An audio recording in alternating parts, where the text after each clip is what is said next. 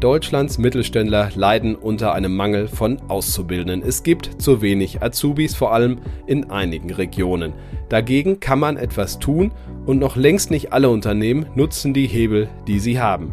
Und jemand, die sich damit richtig gut auskennt, ist Carola Schneider. Sie ist Beraterin und gleich bei mir zu Gast und erzählt, was die besten Mittel sind im Kampf gegen den Azubi-Mangel. Markt und Mittelstand, der Podcast. Deutschlands Stimme für Familienunternehmen. Aktuelles und Zukunftsthemen rund um den Motor der deutschen Wirtschaft. Mit Thorsten Giersch.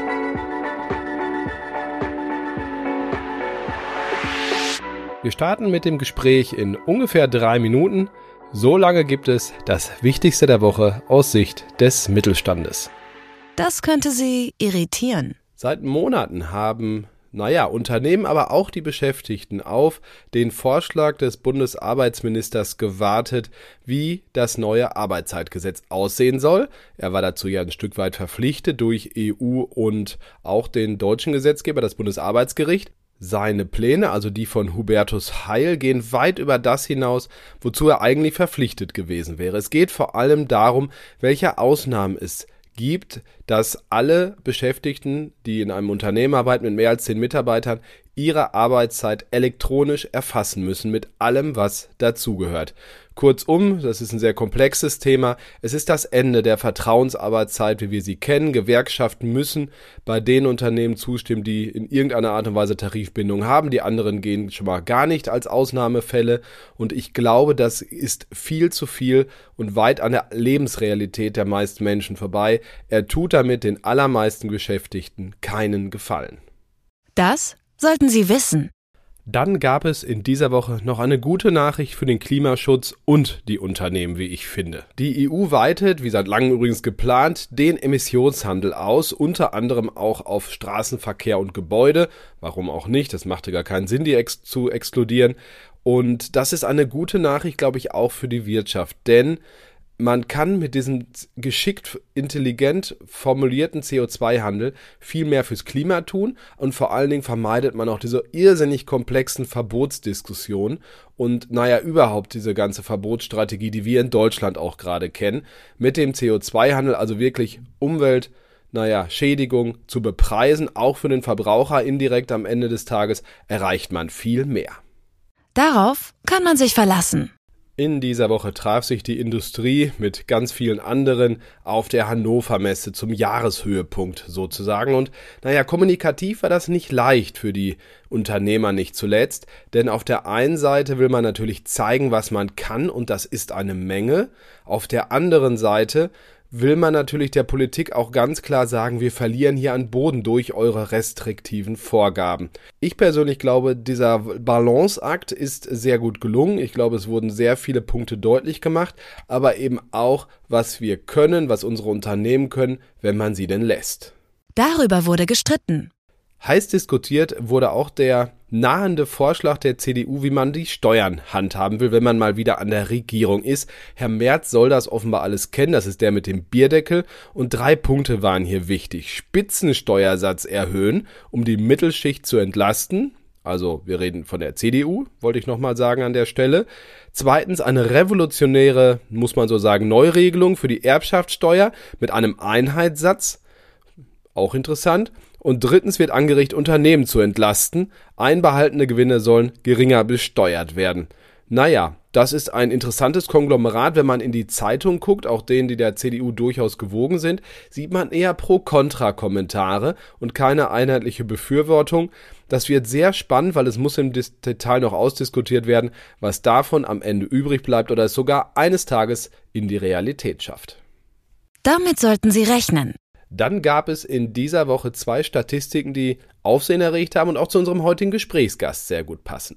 Erstens hat das Institut der deutschen Wirtschaft, kurz IW, errechnet, 2022 gab es 630.000 offene Stellen in Deutschland und für die keine passenden qualifizierten Arbeitslosen.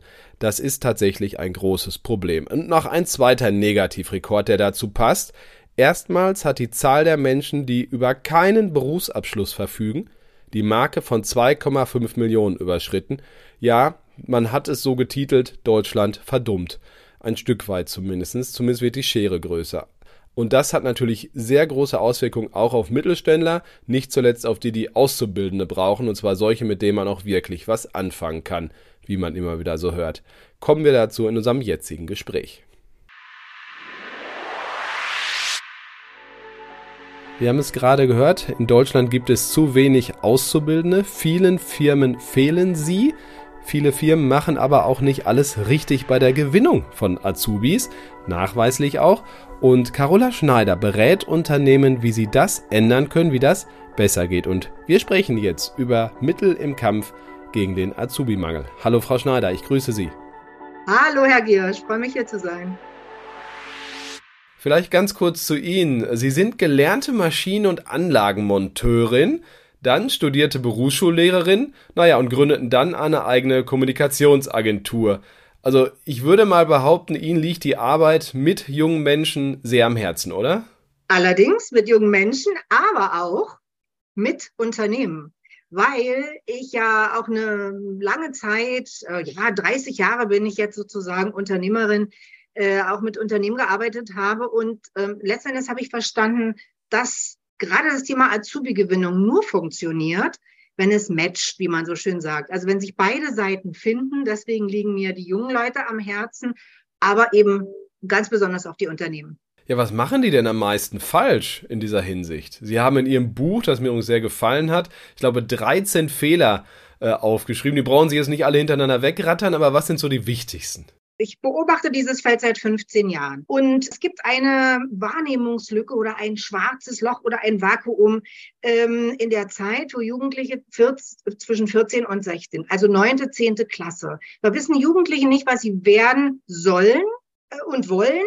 Und, und äh, Erwachsene wissen nicht, wie sie das machen sollen mit diesen Jugendlichen. Also da sind beide völlig, ähm, ja, sozusagen losgelöst im Universum. Und dann passiert Folgendes. Erwachsene äh, setzen die Maßstäbe eines Erwachsenen an. Und sie denken, sie können äh, Jugendliche gewinnen, indem sie sagen, mach das so, mach das so, wir gehen auf Messen. Also die, diese Methodik oder diese ganzen Instrumente, die eingesetzt werden, sind einfach nicht zeit- und nicht jugendgemäß. Ähm, sie betrachten Jugendliche als Kinder ja, in gewisser Weise sind sie das auch, aber sie sind eigentlich auch schon auf dem Weg zum Erwachsenen. Also man muss sie an die Hand nehmen, man muss sie führen, ins Azubi-Land bringen. Dazu sind Erwachsene wenig bereit. Es ist eigentlich eine ganz schöne Palette an Fehlern, die aber, glaube ich, nicht oder ganz sicherlich nicht bewusst gemacht werden. Was sind denn so die großen Mythen bei der Gewinnung von Auszubildenden? Also was machen Unternehmen eigentlich immer noch falsch, weil sie auch eine falsche Herangehensweise haben? Ein Mythos ist, Jugendliche sind nicht ausbildungsfähig. Ein anderer ist, Jugendliche sind nicht ausbildungswillig.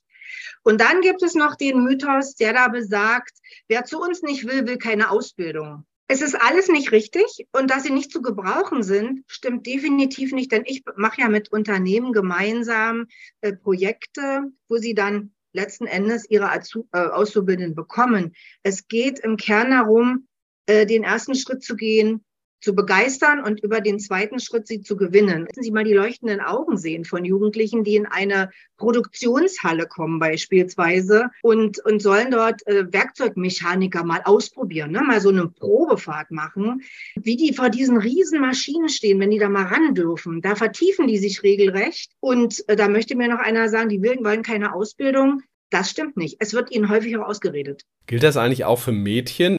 Es würde Ihnen das Herz aufgehen, wenn Sie erleben könnten, was ich erlebe, nämlich dass beim Gleisbauer, beim äh, Oberleitungsmonteur, beim Instandhaltungsmechaniker eben auch immer Mädchen dabei sind, wenn wir diesen Berufsentdeckertag machen. Die sind neugierig.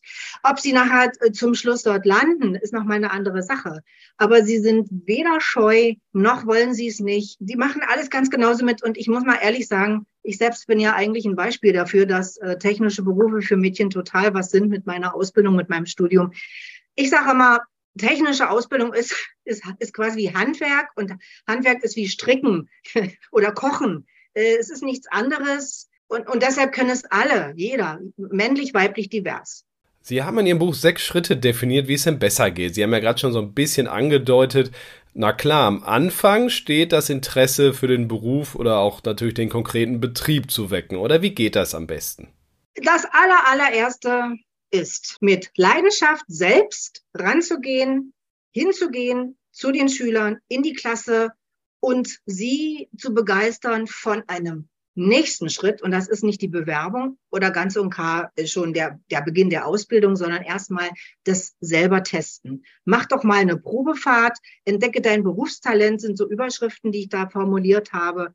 Erster Schritt in die Schule, Begeisterung wecken für Be Beruf und Betrieb, um sie dann zum, beim zweiten Schritt in den äh, Betrieb zu be begrüßen zu können, wo sie dann einfach mal alles ausprobieren können in einem festgelegten Programm, maximal drei Stunden an einem Samstagvormittag, wo sie freiwillig hinkommen, zum Teil noch mit ihren Eltern.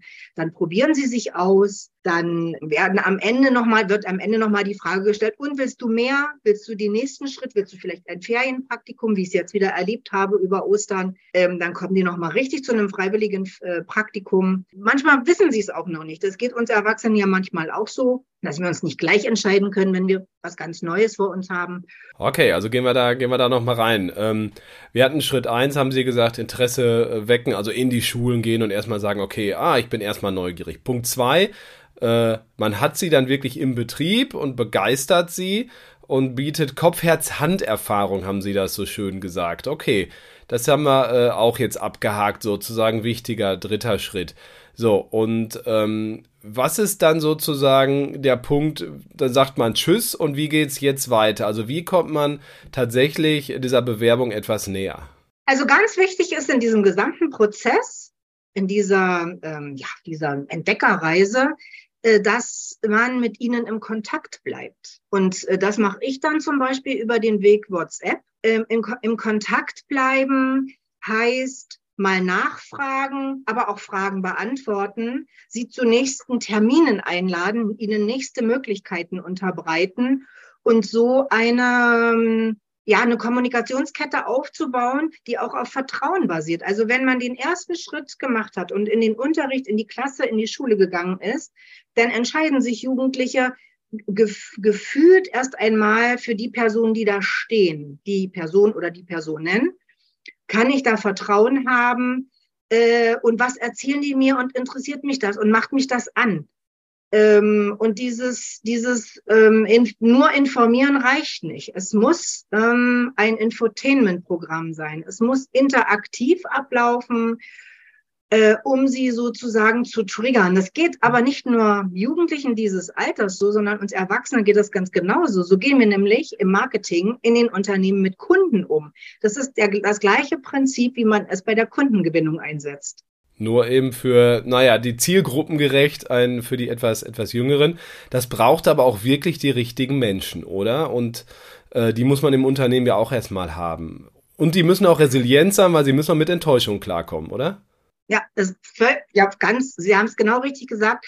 Es braucht die richtigen Menschen. Ich nenne sie Ausbildungsplatzverkäufer oder Verkäuferinnen, weil das ist zum Beispiel auch so eine wie falsche Vorstellung in Unternehmen, die da so kursiert. Azubi-Marketing. Nee, es muss Ausbildungsplatzmarketing heißen. Wir wollen die Ausbildungsplätze vermarkten und dazu braucht es Menschen, die Lust haben, die Laune haben, die resilient sind. Natürlich gibt es Enttäuschungen äh, oder, oder Absagen, aber das ist nichts Schlimmes. Man kann Jugendlich, man kann ja nicht von Jugendlichen erwarten, dass sie von 0 auf 100 Bäcker, Fleischer, Maler, Schlosser, äh, Bürokommunikation oder, oder, oder wollen. Woher sollen sie es wissen? Sie haben in ihrem jungen Leben Familienerfahrung gemacht und Schulerfahrung, aber keine Berufs- und Betriebs- und Arbeitswelterfahrung. Da müssen wir sie hinführen. Gerade in einer Zeit, wo sie äh, eigentlich gelernt haben, dass man sozusagen immer ins Smartphone guckt oder ähm, den elektronischen Medien, Social Media betreibt, haben sie wenig praktische Erfahrungen aus der Familie heraus, einfach mal Flitzebogen bauen zum Beispiel. Das wäre ist ja schon, das ist ja schon mal ein haptischer Ansatz. Da gibt es ja auch Studien drüber, dass es wirklich so ist, dass das, äh, dass das unterrepräsentiert ist bei den Jugendlichen. Und wir als aus der Unternehmerschaft heraus, wenn wir Jugendliche wollen, können wir uns heute keine Perlen mehr rauspicken, sondern wir sollten sie an die Hand nehmen und ins Azubi-Land führen. Das macht aber auch wirklich Spaß, weil es gibt sie. Es gibt die, die Lust haben. Was natürlich aber immer passieren kann, ist, dass doch nochmal jemand abspringt, mit dem man unter anderem auch schon sehr weit war, dass mal dann auch jemand nach zwei Jahren weiterzieht. Wie wichtig, glauben Sie, ist auch in schwierigen Momenten die Kontenance zu bewahren, sage ich jetzt mal, und auch mit jungen Leuten, die sich vielleicht auch mal situativ so verhalten, wie das junge Teenager manchmal auch machen, nämlich komisch, einfach auch positiv weiter umzugehen, auch wenn es in dem Moment schwerfällt, weil ich glaube doch, das spricht sich herum, dieses Image als Arbeitgeber, oder? Ja, auf jeden Fall. Es spricht sich herum, ab einem Berufsentdeckertag, wie ich sie nenne, diese, diese, diese praktischen Erfahrungstage, äh, ob die Spaß gemacht haben. Also man darf diese Schulhofgespräche, die, muss man sehr hoch einschätzen. Und da wird auch gesagt, hat Spaß gemacht oder nicht, ist doof oder toll. Wenn ein Unternehmen einen neuen Mitarbeiter, eine neue Mitarbeiterin sucht, gibt's ja auch Enttäuschung. Es gibt, es gibt ja immer Enttäuschung, weil nicht alle Menschen genau das tun, was ich will. So, das ist ja immer so. Und bei, aber bei jungen Menschen wird es anders eingeordnet. Da ist man sozusagen gleich erstmal beleidigt. Sozusagen, was nehmen Sie sich heraus? Bitte ändern, bitte ändern Sie alle Ihre Haltung. Ein Jugendlicher hat genauso das Recht, Nein zu sagen. Und wenn, das ist meine Erfahrung, wenn man mit ihnen sehr ähm, erwachsen, auf eine erwachsene Ebene geht von der Kommunikation, eine sehr faire Kommunik äh, Kommunikation auch führt, dann kommt das auch zurück höflich, zuverlässig. Natürlich nicht immer. Aber so sind ja wir Erwachsenen auch nicht immer. Carola Schneider war das. Mittel im Kampf gegen den Azubi-Mangel. Danke für Ihre Erfahrung, dass Sie die mit uns geteilt haben. Danke auch, liebe Hörerinnen und Hörer, für Ihr Interesse. Wir sehen uns nächsten Freitag wieder. Bleiben Sie gesund und erfolgreich. Tschüss. Das war Markt und Mittelstand, der Podcast. Wir hören uns nächsten Freitag wieder auf markt- und-mittelstand.de.